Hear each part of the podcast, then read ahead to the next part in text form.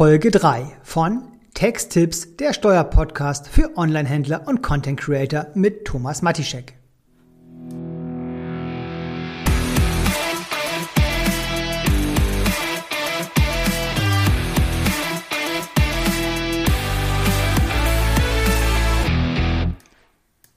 Herzlich willkommen zu der dritten Folge von Texttipps, der Steuerpodcast für Onlinehändler und Content Creator mit mir und ich bin Thomas Matischek.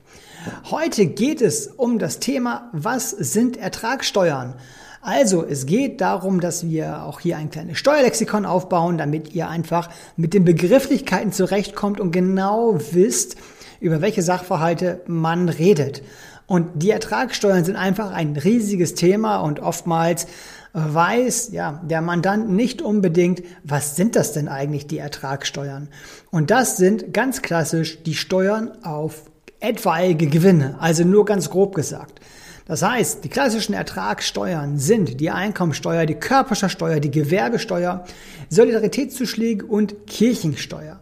Aber auch die Kapitalertragssteuer und die Lohnsteuern sind Sonderformen der Einkommensteuer und damit eine Ertragssteuer. Auch wenn es hier bei den beiden letzteren ja nicht konkret um Gewinne geht, so wird dennoch der Kapitalertrag oder der Lohnertrag besteuert.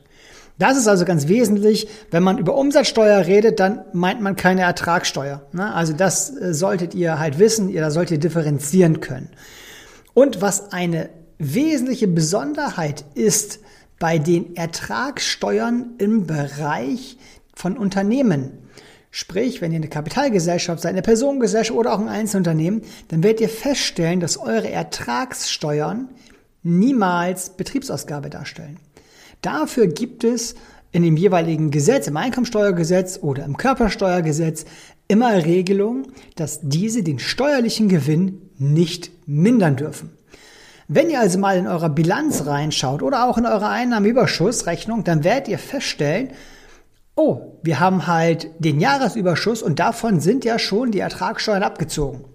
Das liegt dann immer daran, dass die Gewinnermittlung und auch ähm, die Bilanz, der Jahresabschluss, dass die erst einmal nach Handelsrecht aufgestellt werden, zumindest in den überwiegenden Fällen. Es gibt auch ähm, Steuerberater, die erstellen für ihre Mandanten mehrere Jahresabschlüsse, einmal nach Handelsrecht und einmal nach Steuerrecht. Aber grundsätzlich wird eine Einheitsbilanz aufgestellt, also ein einheitlicher Jahresabschluss, wo dann erst einmal diese gesamten Steuern auch als Betriebsausgabe berücksichtigt worden sind, handelsrechtlich. Und dann werden diese außerhalb der Bilanz, außerhalb der Gewinn- und Verlustrechnung wieder hinzugerechnet. Bei manchen Gewinn- und Verlustrechnungen seht ihr auch eine Überleitung vom ja, betrieblichen Gewinn hin zum steuerlichen Gewinn und dort erkennt man dann die entsprechenden Korrekturen. Was ganz wichtig ist, bei den meisten Steuern habt ihr gar keinen Einfluss darauf, mit Ausnahme natürlich, ihr vermindert euren Gewinn, wie sie oder in welcher Höhe sie entstehen. Aber bei der Gewerbesteuer könnt ihr halt die Höhe auch noch beeinflussen, nämlich durch, Wahl, durch die Wahl der Stadt oder der Gemeinde. Wenn ihr also eine Stadt wählt mit einem hohen Gewerbesteuerhebesatz, wie zum Beispiel die Stadt Köln mit derzeit 475 Prozent, dann zahlt ihr dort viel, viel mehr Gewerbesteuern, als wenn ihr in einer kleinen Ortschaft mit einem Gewerbesteuerhebesatz von 350 Prozent euch niederlasst. Deswegen, wenn ihr gerade vor der Unternehmensgründung steht, überlegt doch einfach mal, ist in eurer Umlandgemeinde irgendwo vielleicht ein Sitz mit einem etwas niedrigeren Gewerbesteuerhebesatz. Die ganze Seite hat natürlich, ja, wieder, oder die Medaille hat wiederum zwei Seiten, muss man ganz klar sagen. Die, und äh, die äh, Städte und Gemeinden mit einem niedrigen Hebesatz liegen in der Regel außerhalb, sind in der Regel nicht ganz so lukrativ. Das heißt, in puncto Mitarbeitergewinnung etc. ist das dann nicht so interessant für die meisten Unternehmen. Allerdings aus gewerbesteuerlicher Sicht natürlich total interessant.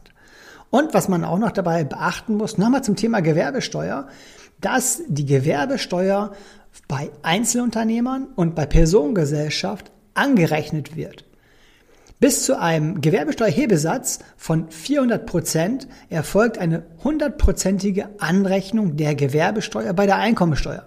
Das heißt, im besten Falle seid ihr durch die Gewerbesteuer gar nicht belastet.